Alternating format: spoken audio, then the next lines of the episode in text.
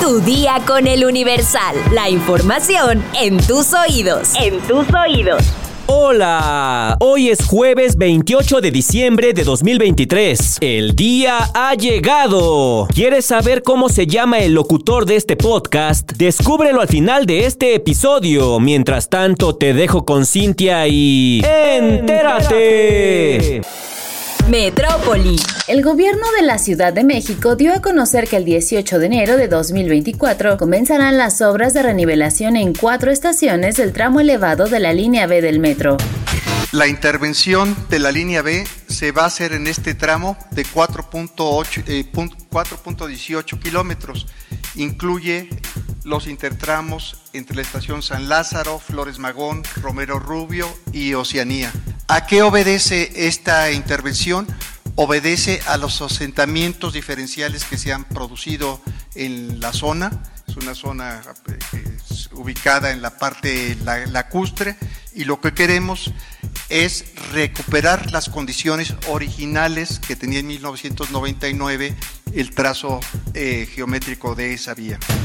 En conferencia de prensa, Guillermo Calderón, director general del metro, detalló que la intervención no afectará a los usuarios, pues los trabajos que contempla la rehabilitación de 300 plintos con corona de resina epóxica, sustitución de fijaciones y sustitución de neoprenos en traves de sección reducida, localizados en cuatro zonas del tramo que será rehabilitado, se realizarán por la noche. Finalmente, remarcó que al igual que otros tramos elevados, este es monitoreado de forma permanente, por lo que no hay riesgo para circular en la línea, sino que se trata más de una cuestión de confort. Además, estas obras permitirán recuperar la velocidad de los trenes de 35 a 65 km por hora. Se prevé que estas concluyan en junio de 2024 espectáculos. Luego de que surgiera la versión de que Silvia Pinal se encontraba en terapia intensiva y que el periodista Juan José Origel asegurara que la actriz de 93 años ingresó a un hospital en la Ciudad de México para atenderse de una gripa, su hija Alejandra Guzmán confirmó que su madre ingresó por una influenza, aunque la cantante reconoció que al principio de la enfermedad la primera actriz atravesó momentos complicados que la llevaron a ser hospitalizada para que sus doctores le retiraran las flemas que dificultaban que respirara con normalidad, destacó que la salud de la Pinal va en mejoría. Mi mami fue internada porque le dio influenza. Fue muy complicado y vinimos a sacarle todas sus flemitas. Entonces que el doctor les explique mejor cómo estuvo la situación, expresó. Entre los pormenores que ofreció a la prensa, la cantante señaló que llevaron a doña Silvia al hospital en la madrugada del jueves 21 de diciembre, luego de que sus hermanos Luis Enrique y Silvia Pasquel junto a su asistente Efigenia Ramos la trasladaron al centro médico.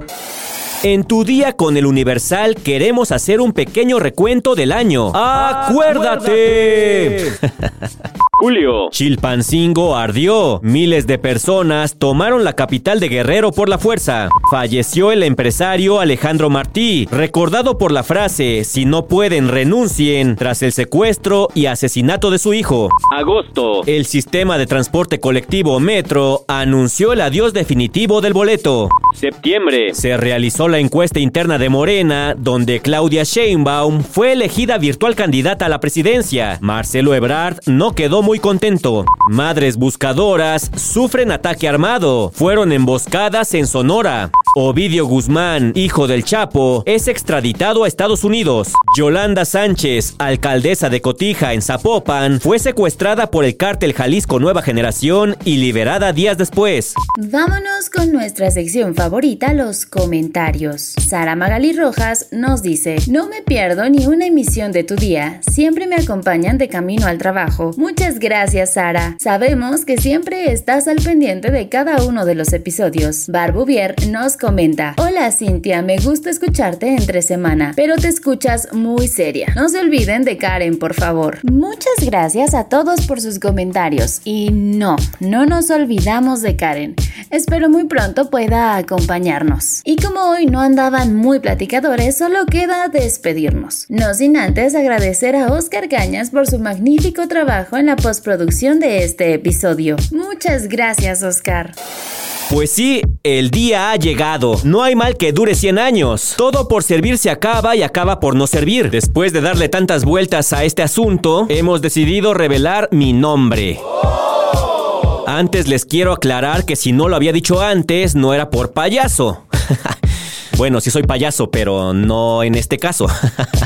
No lo había mencionado porque a lo largo de mi carrera en los medios de comunicación nunca he utilizado mi nombre real, o sea, mi nombre de pila. Siempre he utilizado un seudónimo o nombre artístico. De hecho, ese nombre ya lo cambié tres veces. ¿Ya ven cómo si soy payaso?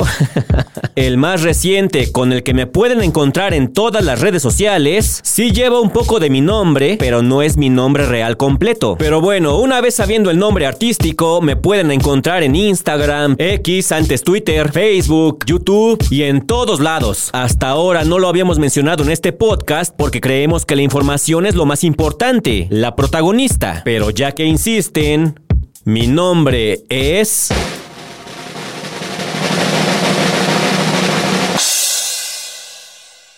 Me llamo...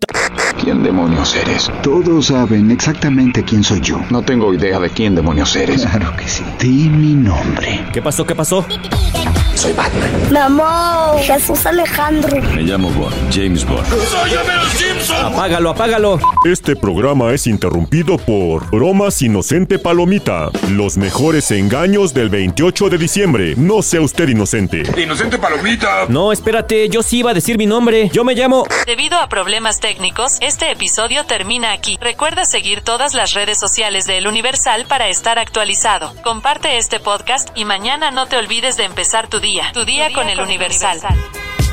Tu día con el Universal. La información en tus oídos. En tus oídos. ¡Ah, qué noble visionario inventaría el Día de los Inocentes! Summer's just around the corner, so give your body the care it deserves with Osea's best-selling Undaria Algae Body Oil. Created by infusing Undaria seaweed in barrels of botanical oils, it leaves skin silky soft and glowing. Plus, it's clinically proven to improve elasticity and deeply moisturize without feeling greasy. It's safe, clean, vegan skincare. Get 10% off your first order at OseaMalibu.com with code GLOW, plus free shipping on orders over $60.